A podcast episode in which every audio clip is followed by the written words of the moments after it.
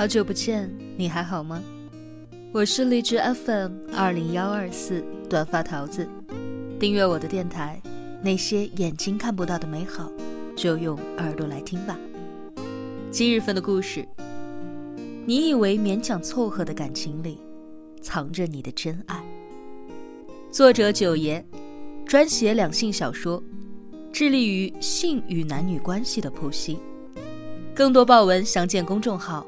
我是九爷。文章较长，分为上下两个部分。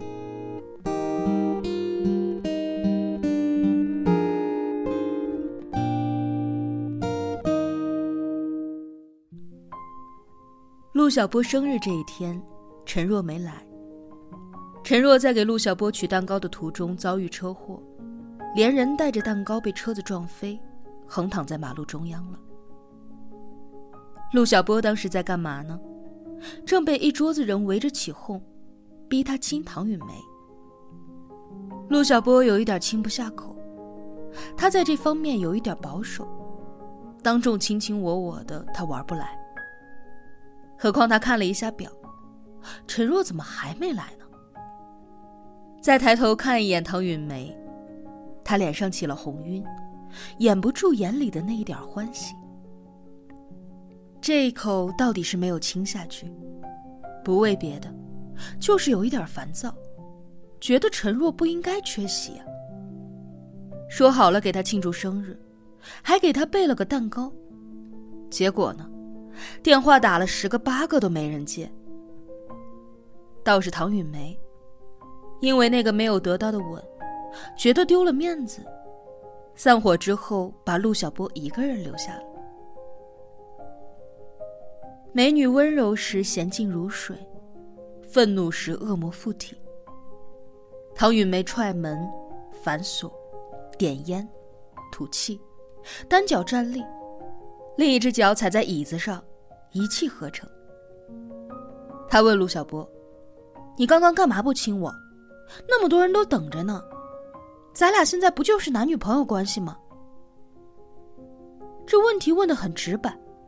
陆小波无可遁逃，憋了半天说：“嗯，你是不是还想着陈若呢？你以为我不知道你们俩大学的时候处过吗？”唐允梅吐了一口烟圈，把烟灰弹进了残留着食物的餐盘里。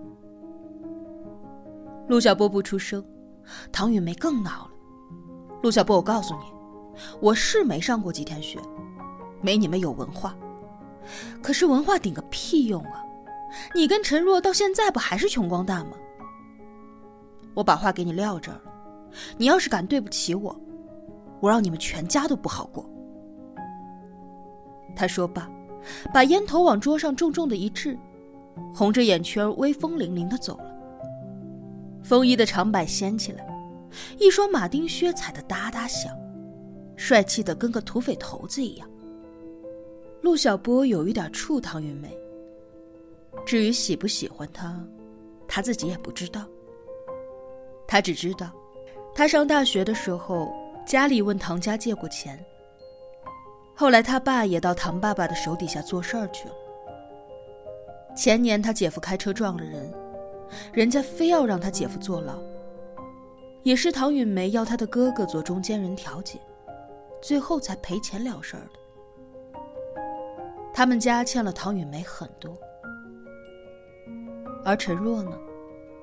如唐允梅所说，是陆小波在大学期间的女朋友。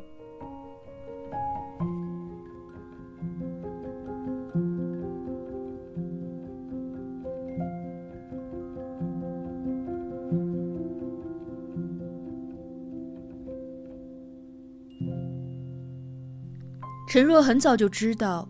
陆小波家里面靠唐家帮扶，就连他上大学的学费都是问唐家借的。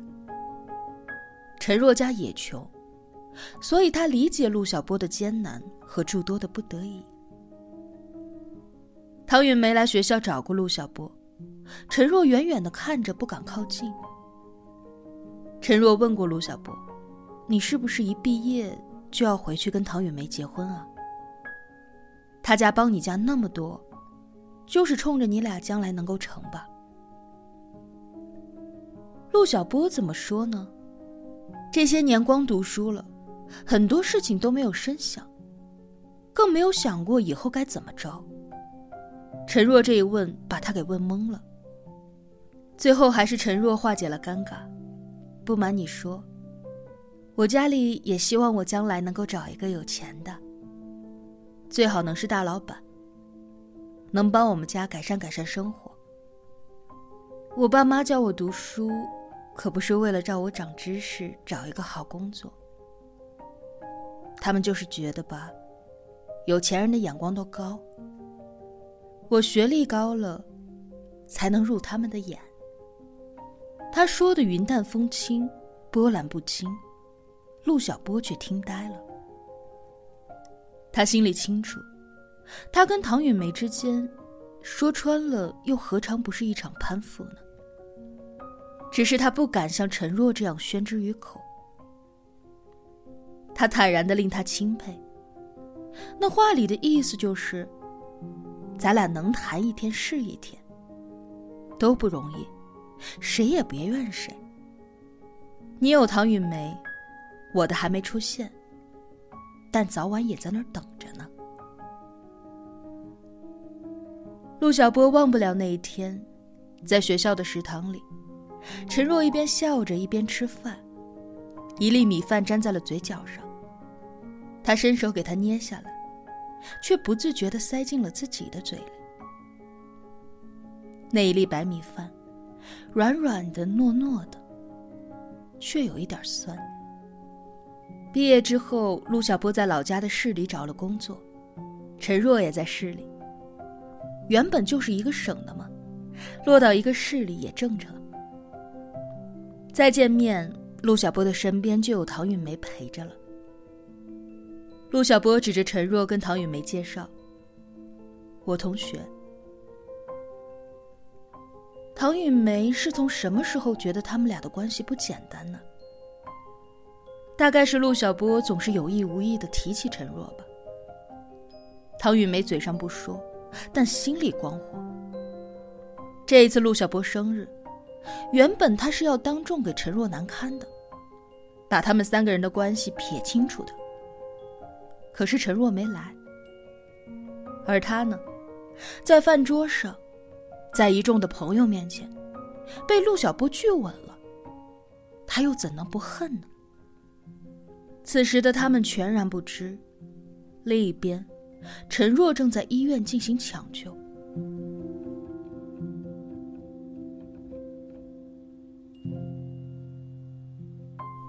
得知陈若车祸的消息已是第二天，陆小波正在陪唐允梅拍写真。唐允梅刚换了一套衣服出来，就见陆小波神色凝重，脸色煞白。他从来都没有见过陆小波这样，直觉告诉他，这事儿肯定跟陈若有关。陆小波扔了一句：“我去趟医院”，拔腿就跑。唐允梅哪能让他一个人跑了呢？来不及换衣服，跟老板打了一声招呼就追了出去，一个飞腿跨上摩托。把头盔扔给了陆小波。你打车有我快吗？我陪你去。两个人风风火火的赶到医院，远远的看见病房门口一群人。陆小波站在走廊的这一头，脚步却顿下了。他汗流浃背，嘴唇发干，气喘吁吁，迟迟都不敢上前。这一串细微的反应落在了唐雨梅的眼中。她的心针扎一样的疼，愣着干嘛？上去问情况去！唐雨梅强忍住眼泪，抑制住心底那一股嫉妒的邪火，推着陆小波上前。好在陈若已经脱离危险了，就是身体多处骨折，目前在监护室里。医生说再观察两日，没有什么大碍，就能够转到普通的病房了。陆小波还没能够见着陈若的人，就见到一个男人从监护室出来，哭得稀里哗啦。陆小波没有见过这个男人，但是他认识陈若的父母。他看见男人在他的父母面前，一个劲儿的怪自己没有照顾好陈若。老两口拍着他的肩安慰他：“怎么能怪你呢？天要下雨，娘要嫁人，是他命中有这么一劫。要不然，若若这么大个人，他一向都稳重，说话做事都温吞，怎么唯独昨天那么毛躁，横穿起了马路呢？”他说要给朋友过生日，我就应该陪他一起去的。男人抹了一把泪，喃喃道：“要是我坚持开车送他去，他也不会。”陆小波周身一颤，那猛烈的颤动，通过紧握着他手臂的那一只手，清楚的传递到了唐雨梅的身上。别瞎想了，这不怪你啊，你最近加班加点儿的。白天还要补觉，你哪能天天看着他呢？人多，陆小波不知道说些什么，他想掉头离开，等什么时候人少了再来。可他刚背过身，唐雨梅却硬是拽着他上前：“叔叔阿姨，都怪我们，陈若就是为了参加我们的生日才会出事儿的。我们也是刚刚才知道。”唐雨梅抹着泪，从兜里掏出了一张卡。她被嫉妒的火焰烧灼的辛苦，借着这个机会疏解一下，让自己哭出来，也挺好的。阿姨，这卡里有一点钱，算是我们的一点歉意，请您一定要收下。有什么需要帮忙的，你们尽管开口。陆小波没有想到。唐雨梅关键时刻比他顶用，事儿办得妥帖，话也说得到位，很宽人心。可是陆小波的眼神却始终落在那个男人身上。男人白衫长裤，气质干净，单看外表和陈若还挺搭的。看得出来，他跟陈若已经处了挺久了，陈若的父母也都认可了。可是这件事儿。陈若从来都没有跟他提过。男人上来跟他们握手，说了一些感激的话。陆小波忽然很想问他，在哪里搞酒？陈若当初不是说要找一个有钱的吗？哪一个有钱的老板还会加班加点儿的工作呢？出了住院部大楼，陆小波的眼眶越来越红。忽然说想一个人抽一支烟。把唐雨梅甩得远远的。